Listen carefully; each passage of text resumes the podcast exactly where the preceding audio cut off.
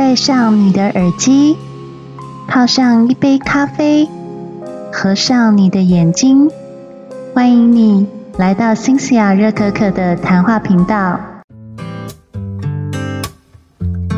晚安，各位听众，大家好，欢迎回到新西亚热可可的谈话频道。啊，先来预祝大家国庆日快乐啦！因为这则 podcast 应该差不多会在那个时候公布啦。我也才刚从泰国出差回来没有多久，我就开始进行录音哦。那今天想要跟大家来分享哪本书呢？我觉得这本书非常非常精彩，它是一个二零二一年获得诺贝尔和平奖的记者所写的一本自传哦。也许你从来没有听过他，他叫做 Maria Risa。这本书叫做《向独裁者说不》，封面非常的显眼，就是一整本都是红色的，好像代表所有在集权政府底下所流的人民的血哦，是非常让人家觉得惊心触目的。他是前印尼还有菲律宾 CNN 分社的社长，经历过二十几年的记者生涯哦，进入过无数的战地以及现场实况报道。他后来为了打击菲律宾政府的一些贪腐行为哦，他创立一个真相新闻网，叫做拉普勒。那这个新闻网呢，是专门针对菲律宾政府的一些高官贪污行为，以及追查全世界集权组织以的一个真相报道网。在他那个年代，最流行的方式就是电视台以及报纸啊、平面广告那类东西哦。所以他是在那样子的一个年代出生的。那 Maria Risa，她除了在二零二一年获得诺贝尔和平奖之外呢，她也被《时代》杂志列为年度风云人物之一，在二零一九年被列为前一百位全球最有影响力的人物以及百大女性之一哦。他为了新闻的正义以及报道的正义哦，做了很多很多牺牲。比方说，他被杜特地政府哦控以非常严格的罪名，比方说他跟外国政府勾结，或是他的公司是有外资侵入、伪造新闻各项罪名冠在他身上，所以他当时扛有将近一百年的刑期。这本书呢，分为三大章节。这三大章节主要是讲的是他的出身，还有他后来是如何发现脸书跟全世界的集权主义相结合，以及他观察像是英国脱欧啊、川普总统大选啊，以及他们菲律宾国内从大马可士伊美代时代一直转到杜特地时代，以及他眼见小马可士重新回到政权的那个时。代，他一一的阐述这些政府组织是如何透过网络媒体去大为翻转人们对于政治的印象，以及集权主义用另外一种形式在网络上面兴起的一个过程。这本书他有提到很多他这一路上遇到的贵人，也提到很多他这一路上遇到很多新闻同业，甚至网络假账号以及网络水军的攻击的那种不安以及无奈的过程哦。你会觉得在这个世界上说真话的人，其实是要承受非常非常重的荆棘在身上，就好像耶稣在背着荆棘，他要寻找他的真相。比方说他曾。经非常非常相信网络时代是一个新的媒体发生的管道。他曾经对于网络媒体是抱持非常乐观的想望的。他认为像脸书这样的媒体出现是给大家一个非常振奋的平台。他让很多平常没有办法接触媒体的人能够自由的发表自己的言论，能够乐观正面的散布正面的消息。他原本是这么想的，在他创立拉普勒的时候，他曾经多次的跟马克·祖克伯见面，然后也让他们在上面发布一些正面消息。那当时对玛利亚·瑞萨来讲，他觉得能在网络世界上面有自己的一个天地，然后甚至能够改变一个媒体的报道生态，他觉得是非常欣慰。可是随着时间推移，他慢慢的发现，政府为了宣传资讯战以及宣传自己的政治。理念，让很多左派以及法西斯主义用网络的方式散布恐怖力量哦。巴普勒报道了一些真相，所以被亲度特地的团队用网络水军以及为草根文化以及各方面的协同性造假力量呢，慢慢的让他的新闻媒体破产，甚至他本身也背负很多法律问题哦。这过程其实是非常辛苦的，就当你知道，其实你是站在真相那一面，身边所有恶意向你涌来，如潮水般，有可能是在里面淹没的。他提到他后来获得诺贝尔和平奖，那个时候杜特地也是即将下台的时候哦，所以在后来事情就有了一些转机。不过你在看他对抗杜特地政府的这个过程，以及他如何去追查这些网络假账号所发布出来的假消息，是如何影响菲律宾的全体人民去思考的时候，你会觉得这种资讯作战的方式非常非常恐怖。巴普勒曾经在二零一六年发表一则带着炸弹的男人的新闻。其实这则新闻呢，是他在采访印尼苏哈托政府的时时候所拍的一个现场的一照片。那那个照片上面就是有一个男人被五花大绑，然后后面绑了很多炸弹。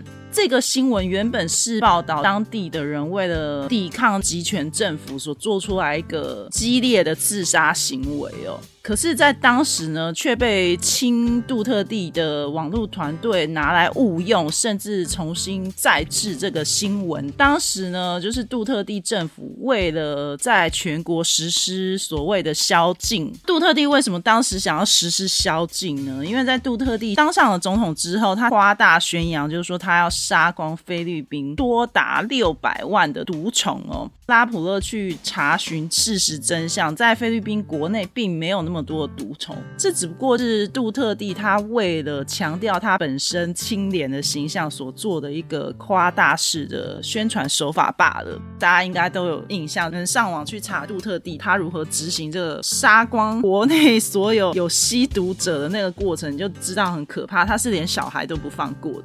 拉普勒在杜特地政府威胁之下，他其实做了很多正确报道，可是后来都被亲杜特地的网络团队拿来误用他们新闻，甚至加以污蔑、恶意扩大这个错误的报道，导致他们必须要在他们自己网站上面澄清这些新闻的照片，并不是如你们现在所看到的那个样子。它事实上，网络媒体的声量是掌握在政府手上的。拉普勒自己有创造一个叫做“鲨鱼缸”的一个资料库，那他们就调查出来，网络的媒体声量以及大家的主流意见，还是是以杜特地政府所创造出来那个假象为主，甚至他们也利用很多虚拟账号、网络机器人，对于正确的新闻进行攻击，所以导致于就是在网络上面的主流媒体就如此的被重塑成另外一种气氛。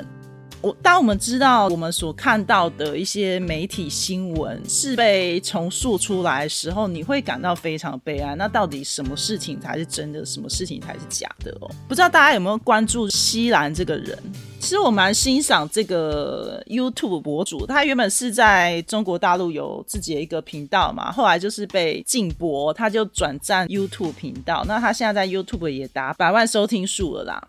那他的频道呢？其实我觉得其他就是讲干话比较多，但是他最近有出一则影片，大家可以去看看。他的标题就写说他观察到台湾媒体有多下线。其实我并不觉得这个标题是很骂人的。看完他一个多小时的分析，你就会觉得会有我看这本书的感受是一模一样的。他有去认真追查台湾媒体是怎么写他席兰这个人哦。然后他就调查出有一个源头，其实是来自于三立的某位记者所写的一个文章。他又再去深入调查，发现这个记者他所写出来的很多文章都是自行捏造的。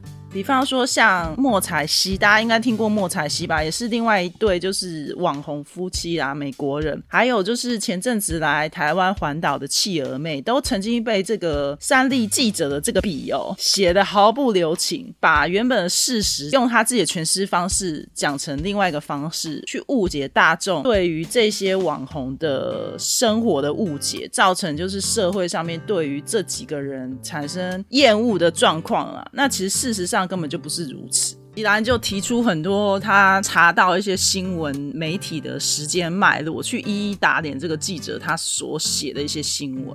看完这个影片的时候，我觉得 Maria Risa 她对于很多新闻同业没有身为媒体守门人的那种自律的责怪，还有他对于作为新闻守门人的坚持，是让我感到非常的痛心，但是也觉得很佩服。我们现在打开电视，比如说台湾的，不管是三立、民视或是中天 TVBS，你会发现乐听众分成两派。可是为什么大家会分成两派，而没有办法对于每一个新闻媒体所提出来报道有一些自己的思考？其实就是有一些是媒体自己刻意形塑出来的。这些平台，他们收了广告费，然后他们刻意形塑出来的一个假象，让我们去相信他们所说的是真的。那这些媒体，他们也是为了存活才做这件事情。因为在网络媒体还没有兴盛的时候，其实大家都是透过电视去了解新闻真相。在那个时代的新闻报道，我觉得还算是中立，因为那个时候媒体记者他们也只能利用现场直播或是 SNG 车去直接到现场抓新闻，然后透。过很快速的新闻媒体的撰写，还有一整晚的新闻编辑，透过报纸、杂志、电视的这个方式来向我们发送最新新闻消息。如果不是透过这样的方式，我们不可能知道现在政府在做什么。由于有了网络兴起，整个媒体形态被做大翻转。这些老三台、老三报，他们必须要用别种形态才能争取乐听众的眼球。那要争取这些乐听众的眼球，唯一做事情就是逼这些记者在实线当中写出能够立刻吸眼球的文章。也因此，有些记者为了业绩压力，还有长官的压力，他们必须被逼着写一些明明不是真实的新闻，但是是假新闻的新闻，只为了赚取大家眼球。所以大家就会看到网络上充斥了很多新三色的新闻媒体文章，而这些文章确确实实都是由应该作为新闻守门人的记者所写的。所以现在很多台湾的记者呢，被压迫成他们必须要变成一个新闻生产工具，而不是为了新闻正义所报道的执法者。看完这本书呢，你会有很多很多对于自己实际身处的社会，会有很多很多的感叹。本书绝对值得你买，而且看完会觉得，原来杜特地政府并不像你想的一样，他们是一个很落后的政府哦。他们是真的结合脸书，还有很多大型的媒体，他们跟当时操弄川普选票的剑桥媒体分析公司是大有关系的。甚至你现在听到了很多恐怖组织，像是盖达组织啊，都是在菲律宾酝酿发展这种恐怖主义，透过网络去散发思想，去培养那个。圣战组织，还有一些就是左派思考以及法西斯主义等等等，其实很多都是从菲律宾发源出来的。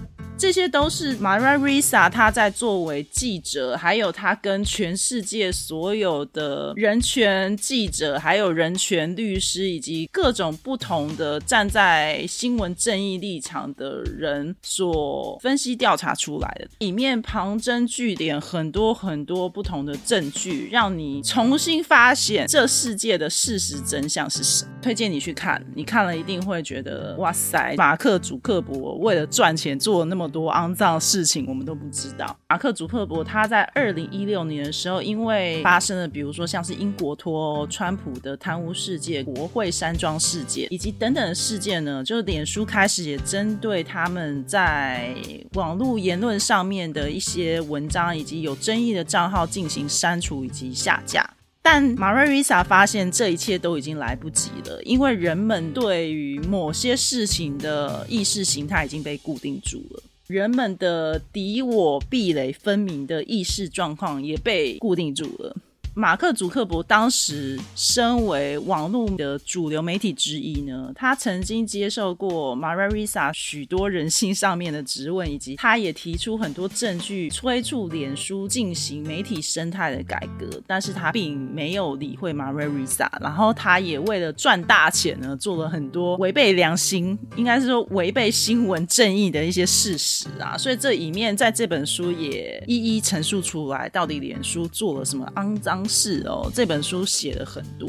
作为乐听人，我们唯一能做的，其实就是要多阅读不同的书，然后要多阅读不同的新闻，然后要对每一件事情有科学家精神。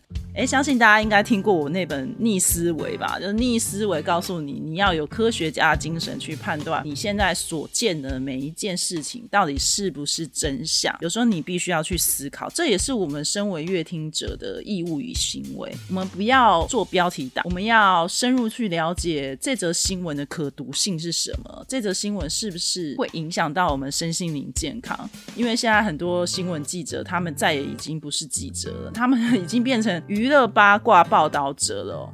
对于事情判断的真相与否，我相信大家不应该以情绪导向去看你对于一件事情看法，而是更用理性的角度去判断你所见的事实是不是事实。我觉得这才是我们在下决定之前判断一件事情是与否之前该做的事情哦。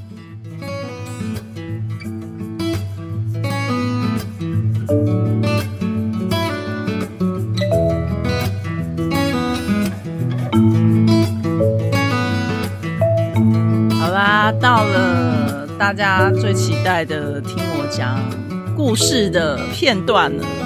我故意压在后面，因为我怕大家不听书，你知道吗？其实我之前就有分享过我去泰国郊游经验。去年我觉得印象还蛮好，然后去年我认识的那个泰国男生 Dale 到现在都还跟我联络，所以我这次去泰国，我有找他去吃饭。他非常刚好跟我在同一个展场，只是他是替另外一家公司协助广告拍摄的工作，所以我们就在展场遇见，然后我们有一起吃顿饭。他现在很好，已经交到律师女朋友，然后也决定可能明年要结婚，所以我在这边很祝福他。然后我们到现在就还是好朋友。现在要讲的是别的故事，就是我在去的第二天晚上吧，因为刚好我老板是要在他回去的前一天晚上才要跟我们吃饭，所以我就有两天的晚上时间是 free 的。有一天晚上，我就是找了一个男生跟我出来吃饭，然后这个男生呢，其实在网络上面跟我聊的还不错，然后照片各方面什么，我觉得都没有什么太大的问题。我见到他本人的时候，我也很惊讶，就竟然比我高，因为泰国人其实。是很少有比我高的。我本身一七七嘛，然后那个男生大概一八五，打扮的干干净净，全身香喷喷的。反正怎么看就会觉得哇，这个人穿着有品味，长得也不错，留着蛮性格的头发。他头发不会很长，但是就是有染过，有绑一个小马尾。然后他就带我去一家他说他很常带家人去吃的一家墨西哥餐厅。交谈过程，他让我觉得哇，这个泰国人英文很好。因为基本上泰国它虽然有很多观光客，可是其实本地人不知道为什么英文讲的不是很好，所以他给我印象很深刻，就是他英文很好。在吃饭三个小时之内聊了很多事情，他就跟我聊到他曾经在成年的时候去做过和尚三年。那因为泰国他们本身本来就有这个习惯，就是他们在十六岁的时候就会把成年男性送去寺庙去做修行，因为泰国是一个很笃信佛教的国家，训练他们心情平静，然后信奉佛教等等等的，所以。他去当那个 monk 这件事情，我觉得不是很意外。还跟我分享一支影片，就是他曾经在年轻的时候跟了一个叫做觉知老和尚，反正就是 anyway，我忘记那个老和尚名字，可能就是在泰国很有名的大师吧。然后他跟了那个大师剃发修行了三年，追求心灵平静。他也在这三年当中做僧侣的那个经历分享给我，觉得非常有趣。他是如何在这三年修行佛法的？大师是如何？教他做 meditation，就是冥想啊，还有一些方式，我觉得听了就是蛮啧啧称奇的。他说他曾经被要求一个月都不能讲话，连对狗跟猫讲话都不行。那一个月你要告诉自己要静心。他就说他曾经就因为这个训练，前三天就接近要发疯，因为你跟任何人都不能讲话，然后你就只能静心下来。可是这也是就是他修行过程之一。还有跟我讲一些很多很有趣的 meditation 的方法，我觉得都很有趣。我们聊天也不禁会聊到感情的事情嘛，所以我就有问他，哎，那你现在是单身吗？你分手多久？他就有点犹豫的就跟我讲，呃，他现在跟他女朋友状况是分开的，可是他其实就还在照顾他女朋友的宠物，所以我就由谈话过程得知他的资讯，他是跟他女朋友分手的，然后他女朋友就是在他们交往当中欺骗了他。这个女生呢，其实现在跟他是藕断丝连的状况。虽然他觉得单方面是他提分手，可是那个女生呢，其实还是死赖着他不放，但是又同时跟其他男生劈腿了。然后现在这个女生人是在美国旧金山跟她的另外一个男性朋友出游，然后一直到现在都还没有回曼谷。他呢，作为那个守护爱情的那个人呢，他要帮这个女生打理她家里的一切大小事情，包含她这个女生的妈妈的照顾，以及这女生养了八只猫、两只狗，总共十只宠物都是他来喂养的，都是他来照顾的。所以呢，他一刚开始给我的感觉就是他是有点从恋情当中走不掉的人。然后他也宣称他跟他女朋友已经交往十年了，两个人就很像家人，已经要论及婚嫁的那一种。然后他为什么会知道这件事情，就是因为他一直找不到他女朋友，然后透过他女朋友的朋友才知道，哦，原来他现在人在美国，跟另外一个他宣称是男性朋友的友人出游。由他口中听到的故事是这个样子，而且他就是一直不断塑造那种他的深情形象，意思就是他真的就是很爱这个女朋友，可是就是因为这件事情他也走不出来，因为他一直觉得他女朋友欺骗他，可是他女朋友却用很多方式来 PUA 他，比方说只要他们发生争吵，那个女生就会吞药自杀，然后只要他想要碰他女朋友，那个女生就会说你不要碰我，你碰我你就在强奸我。呃，因为我们其实是有互加 IG 的，所以那个时候我对于他讲这些话，虽然是还蛮相信的。因为这个人呢，演戏演到他送我回饭店的时候，我们有在大厅稍微聊一下，聊感情的事情。他聊到哭，哎，聊到就是他真的很爱他女朋友，他也不想从那个家离开，因为他觉得离开以后狗就没有人照顾，然后他妈妈就没有人照顾。然后我还花了很多时间安慰他，就很少看到有一个男生哭成那样，哭到脸都红。然后鼻涕都出来，所以我就是有一点相信他，可是又有点不太敢相信，因为从他 IG 里面的追踪人数，我就觉得怪怪的。大家如果有听我频道，大家应该就知道我遇到诈骗，还有就是遇到渣男的次数，真的是我已经两只手数不清，可能连脚算下去，大家的手脚算下去都数不清了。所以我对于遇到渣男有一种雷达是一直都开着。所以那时候我看到他 IG 追踪女生的人数，我是觉得这个人讲的话是不是不可信啊？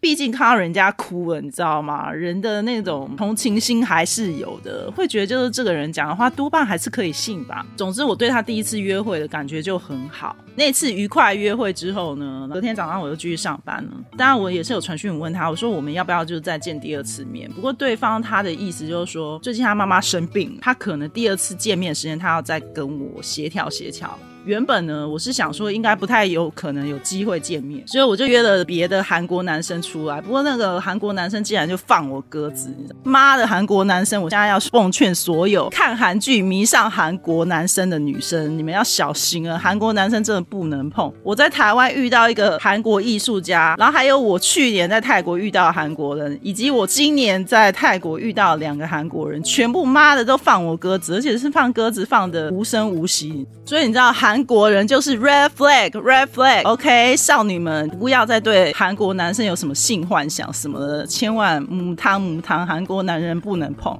他们就是那种会很不尊重女生，然后不会告诉你说他今天有事，但是他又会随意答应你说要出去，然后等到当天放你鸽子那种烂男人。好，题外话。反正那天就是我约不到韩国男生嘛，然后就被他放鸽子。刚好那个时候就是这个泰国男生就传讯给我，问我人在哪里。那我那时候就是人在那个 Central World Shopping，然后我就跟他讲我在 Central World，他就说他跑去我饭店，因为他说他有一个小礼物要送我。我是说哈，你跑去我饭店，那你要不要就是来 Central World 这边找我？后来我们就是在 Central World 附近的那个星巴克见面。见了面以后呢，他就直接就把礼物给我，好像他就是平常有在学油画吧，所以他就把他的油画跟一家泰国当地的服饰公司做合作，所以他的那些油画服饰都有在那家店有卖。然后他也给我看了名片，但他自己宣称他是一个 financial analysis 的顾问，他是接案的。然后这个油画也是他接案的，反正他做了很多不同工作，感觉啦经济上面不是很稳定，但也付得出咖啡钱。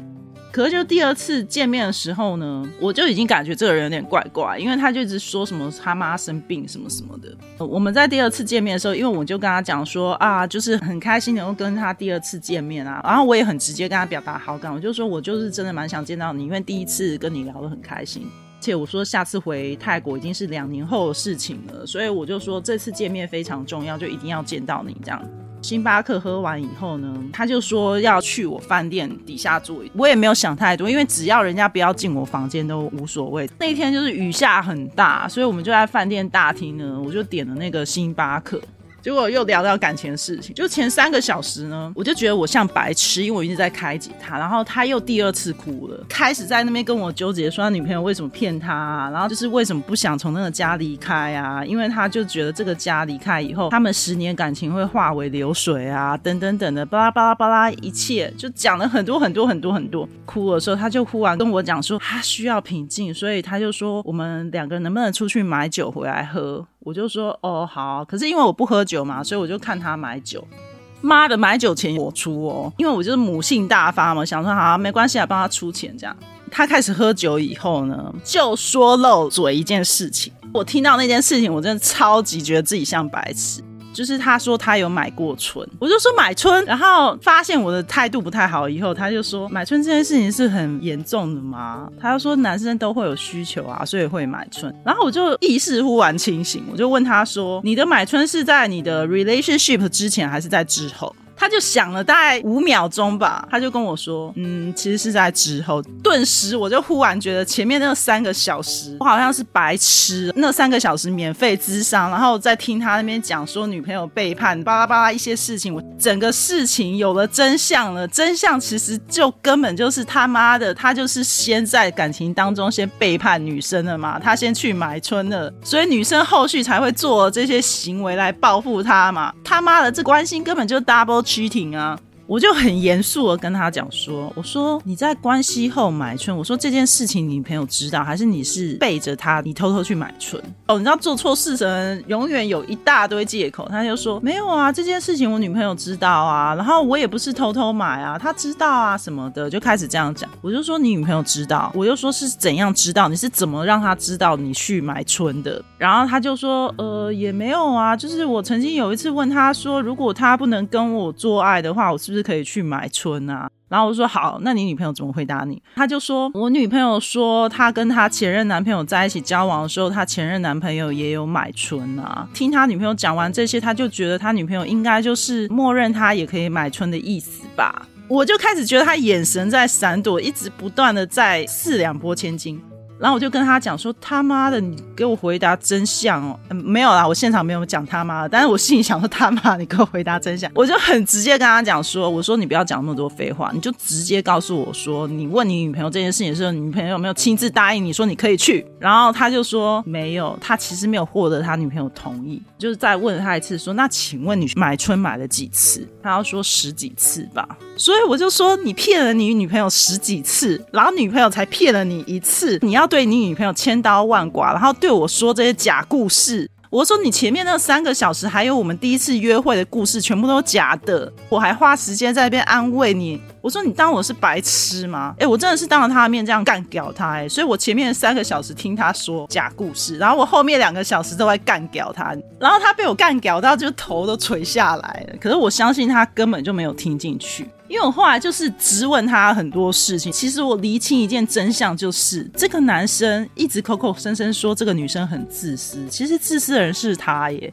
因为他在被发现他买春的时候，其实是他们交往第二年。然后那个女生后来发现他买春之后，当然是不能接受啊，就身体跟心理上不能接受，所以后来才会出现这种男朋友要跟他求欢，然后女朋友觉得他在强奸他那个剧情啊。因为任何女生都会觉得这男生脏嘛，可是心理上面又不能放得下这个感情，就只好继续拖着。我说你有没有想过，你女朋友后面的那八年跟你撑着，其实是个折磨哎，就你们两个在互相。折磨，然后你又一直死赖在他家不走。后来被我理解的状况是，他塑造那个身体状况是他在负责照顾他女朋友的家里狗跟猫嘛，还有就是他妈妈嘛，就没有不是，是因为这个男生的经济能力就没有他女朋友好，所以他是靠他女朋友养的。他连他开车载我回饭店那台车都是女朋友的车。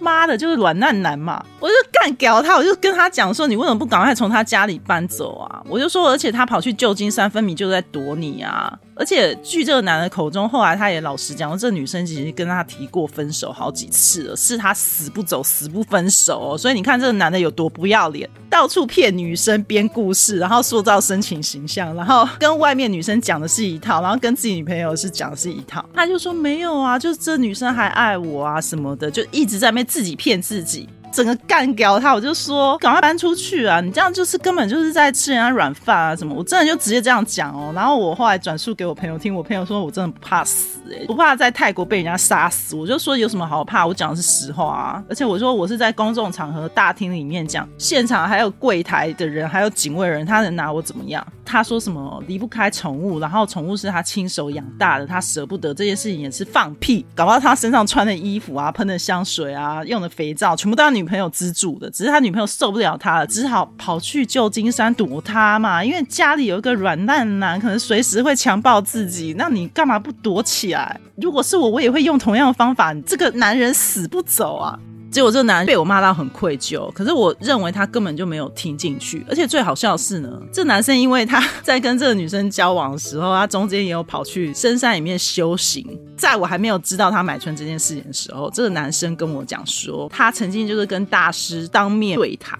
然后那个大师呢，见到他第一眼是跟他讲说：“You are too selfish. You have to cut your selfish. cut cut cut。”就这样跟他讲，你要 cut cut cut 你的 selfish 这个习惯。那时候我还不知道他买春的时候，他还反问我说：“你看我就是如此包容我女朋友，我怎么可能会是自私的人呢？”我那时候还安慰他说：“嗯，那个大师可能还不了解你个性吧。”就在我知道他买春之后，我就觉得这大师超神的，到底在哪里？我也要给他亲眼看一下，因为他妈的简直就把。他的自私直接一眼看穿，我也是毫不客气，我就直接跟那男人讲说：“我觉得这大师啊，看你真的看的超准的，你他妈就是一个自私的男人。你一直在说你女朋友很自私，其实你才是那个自私的。在你跟他交往第二年买春的时候，我说一般女生早就分手，你女朋友还能忍你忍八年。”我就说，你女朋友对你一定是有莫大的爱心，才能接受你这种自私的人。而且我就说，你自私在哪里？你自私在你到处说你女朋友坏话，耶。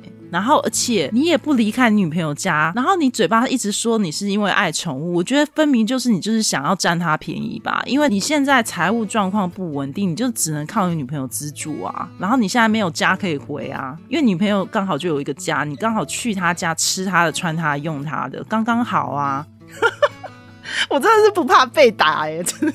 所以后来我就直接跟他讲说，我真的不想再跟你讲。我觉得我前三个小时就是一点，我就说我真的就是一点，还免费帮你咨询。这个男的哦，就是在离开饭店跟我讲了一句话，让我认识到这个男的其实根本就不觉得自己有错，也根本不觉得自己双标仔。他就跟我讲说，心想没有人可以干涉别人的生活。我就直接跟他讲说，All right，你想要怎么相信你自己，你就怎么相信你自己吧。但是就我而言呢，你的买春行为本来就是一个很大欺骗。后来我要回国之后，我就再也没再理他了嘛。他就是在我 IG 还留言说：“感谢你昨天给我睿智的言语，然后让我痛定思痛，觉得我应该要从我自己内心改善我自己的行为。我会好好厘清我跟我现在女朋友的关系的。”我就已读不回他，之后我就直接在我 IG 线动上面骂他，就是我用中文骂，我也没有指名道姓哦，我也没有 take 他，我也没有写他名字，我就直接在 IG 上面骂说：有些人呢，永远不知道自己烂。唯有就是要像我这种人，愿意在这种烂人面前说他们烂，他们才知道自己有多烂。有些人就是欠缺真相，猫哭耗子假慈悲，哭到连自己都相信自己原来是那个最可怜的。然后他就看到，然后你也知道，IG 就是有翻译年糕嘛，他就是是用翻译年糕来翻我那串中文。过没多久，他就传了私讯给我，骂我，就跟我讲说。你怎么可以表面上面跟我讲说要做我好朋友，然后私底下却发 IG 这样子骂我？他说：“你做这个行为真的非常坏，非常虚伪。”耶，就说我哪里虚伪了？我公开耶，我说我公开 IG 耶，然后我说你自己为何要对号入座？我里面有 tag 到你的名字，tag 到你的 IG，tag 到你这个人吗？我说我没有啊，我这个 IG 就是公开的。我就说我在跟你讲一件事情，我的内容是写什么？我写的是你们这些烂人啊，就是需要被我这样当场骂才会醒。我说我不止骂你，我骂全世界用你这一招来骗女生的烂人，不行吗？不能吗？不 OK 吗？就他被我骂到没有办法回，你知道吗？因为每句话都是实话，他就回我一句说：“那你至少要写英文吧。” 我真他妈笑死！你这个男生玻璃心到，他就觉得全世界都在骂他。对啊，我是骂他没有错，不过我也顺便骂了其他用同样手法的渣男，而且没有说废话，我就说实话嘛。我就直接回他说：“你要我写英文，好啊，我可以再写一次啊，但内容一样还是骂你啊。”我说：“我只是没有 take 你的 ID 跟名字而已。”我说：“你要我写英文可以啊，但你是我老板是不是？只有老板可以命令我在 IG 上面改文章。他妈的，我的版呢？我要怎么写就怎么写，好不好？而且我说什么时候我是你朋友了？我从来没有把你当朋友过。从我昨天跟你聊完以后，我就打从心里就不把你当朋友。我觉得你就是一个烂人，你就是一个自私鬼。你应该好好检讨一下自己，为什么会被我们这些女生骂，而不是在那边自尊心受损、玻璃心碎。我说，如果你还是要继续用这招来骗其他女生的话，你就继续骗好了。但我不会受骗，我也不会当你的朋友。你甚至来台湾，我也不会想理你。结果他就已读不回我封锁。想到说他叫我用英文写，我就觉得他妈的好笑。你到底凭什么叫我用英文写啊？从一刚开始我就是受害者，好吗？我是受害者。OK。我就分享这个高级渣男故事，他也没多高级，但是后来我跟我朋友讨论，我朋友就说：哇，现在男生都不会直接约炮了，现在男生就是用这一招来钓女生，这样比较快一点，还可以一次撒网。我说对啊，就网络上一堆就是假装单身啊，假装自己跟女朋友分手啊，然后到处骗女生，然后明明已婚了，或是自己明明有女朋友了，把女生骗到手，骗上床了，然后再来说哦，我已经有女朋友，我已经有老婆了，不要来纠缠我。很多这种男生。真啊，虚伪到不行，真的双标他妈很严重，然后还在听的上面骗了十几个女生用同一招假人设，实际被我这种人骂了又不肯面对现实。这个故事有点激动，但是我要讲另外一个我觉得很善心的举动。虽然我刚刚一直在骂韩国人，All Koreans are red flag。哎，我真的对那个放鸟那个男生说这句话，我好封锁他。但是呢，我后来还是有遇到一个不错的韩国男生啊，就是因为有一次呢，就是我有一个晚上没有跟和尚见面的那个晚上呢，就跑去 shopping 嘛，然后跑去 shopping，我就逛到娜娜街，然后买了两双鞋之后回来，发现身上竟然没有现金可以做 metro 回饭店。我就问柜台拿了信用卡要去刷那个车票，说他就不让我刷，因为原来泰国的 BTS 呢，你要刷到三百块以上，他才可以让你用信用卡买票。可是那一张票才十七块嘛，我身上连十七块都没有。然后我就那时候就想说，怎么办？该不会要我走路回饭店吧？我就后来就真的走路回饭店，我就沿着一个叫做班奇蒂家的公园，大家可以上网看那公园多大。哎，那公园比大森林公园大三倍。就沿着那个公园旁边那个高速公路那个人行道道上面走路回饭店。走了三点五公里吧，其实不算很长，可是因为我这几天就是脚很不舒服，脚已经很痛了，脚掌在痛了，然后加上我穿的又不是运动鞋，我穿的是一个很烂的平底鞋。当我走完那个三点五公里的时候，我觉得我整个人就是升天，而且这一路上就按摩摸，你知道我真的很怕被人家抢劫或怎么样的，后嘎仔没有。哎，最好笑的是，就是那条路上呢，它的隔壁平行有一条绿色小道，那条绿色小道很明显就是给行人走的，可是我从一刚开始。就走错路，我就走成左边那条路。那那条绿色小道在高速公路的右侧。其实我是中间有很多机会可以穿到那个绿色小道，可是我就很怕这条路太长太远了。我如果走那条绿色小道，可能会走错路，所以我就一直沿着那个烂的人行道走回饭店。走到公园的尽头的时候，我才发现那条绿色的路其实是跟公园是平行的。反正那天就很倒霉，我就是走回饭店，走到脚要断掉了。因为有了这个经历呢，结果有一天就是我在展览的最后一天，我就在捷运的买票窗口。遇到有一个韩国男生跟我状况一样，就是他可能是第一次来吧，所以他就想要拿信用卡买票，柜台也是跟他拒绝，就说要三百块以上才可以。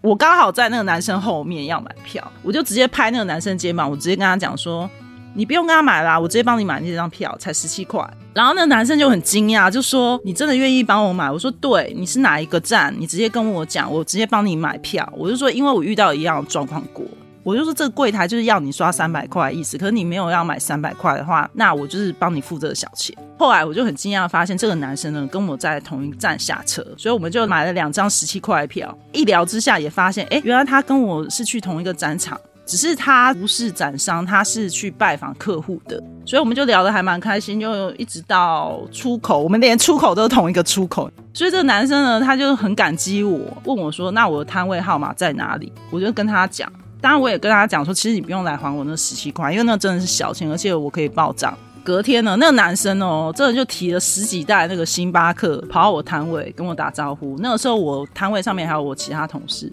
所以我另外一个同事呢也拿到那个星巴克，我也拿到星巴克。然后他就给我们两人一人一袋星巴克，其他八袋可能是他送其他客户。跟我打了招呼，递了名片，就跟我讲说他真的非常非常感谢我善举。如果我没有做那件事情的话，他可能在外面淋大雨。那时候我遇到他的时候，外面是下大雨的，是。我花了十七块换到这个星巴克这个善举，他就这个袋子里面有一杯大杯星巴克，还有一个布丁，这样价值应该也要三百多块泰铢。这件事情让我是 在许多雷包当中是唯一一件我觉得很高兴，然后我的善心善举有被回报的一件事情。而且那个韩国男生也真的算是很会看脸色，就是他不是只有给我一个，他是给我同事也一个这样子。他因为也没有来过台湾，所以他一知道我是台湾人，他就说：“哇，你们台湾人好好。”所以你看，我还顺便宣扬国威，就是蔡英文，你是不是应该颁奖给我 ？Anyway，这就是我泰国发生的小故事啊，希望你们听了觉得很开心。我真的觉得对于那个和尚，我只能说，因为他有去加我两个 IG 账号，我有两个 IG 账号，一个是旅行的账号，一个是 Pocket 的账号，他两个都有加我，所以我后来我就用 Pocket 账号回去看他现在的状况怎么样。他还在线动上面 po 一些什么灵灵修大师说的心灵鸡汤的话，他妈的根本就心灵毒鸡汤嘛，给你这种烂人听的。有些人呢说谎就是说到连自己都可以骗，你知道吗？而且各位女生小心哦，一旦包装什么灵修啊什么的，然后长相帅气啊、穿着斯文那种，你要特别小心哦。他们就想要把你骗上床。大家记得什么那个 Netflix 那个邪教实录哦，差不多就是这种人啊，你知道吗？好家在我没有被他骗身体，在我这个人非常清醒，遇过太多渣男，所以有那种渣男雷达。如果你喜欢我今天的音频话，请在频道上方帮我按关注、订阅以及赞助我一杯热可可，让我有动力再讲下一集喽。那下一集再见啦，拜拜！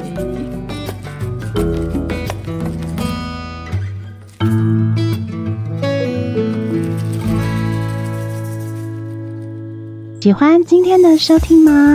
欢迎你在新西亚热可可频道上方按订阅、关注，或是赞助我一杯热可可。如果有新的节目，就会及时通知你哦。让我们下集见，拜拜。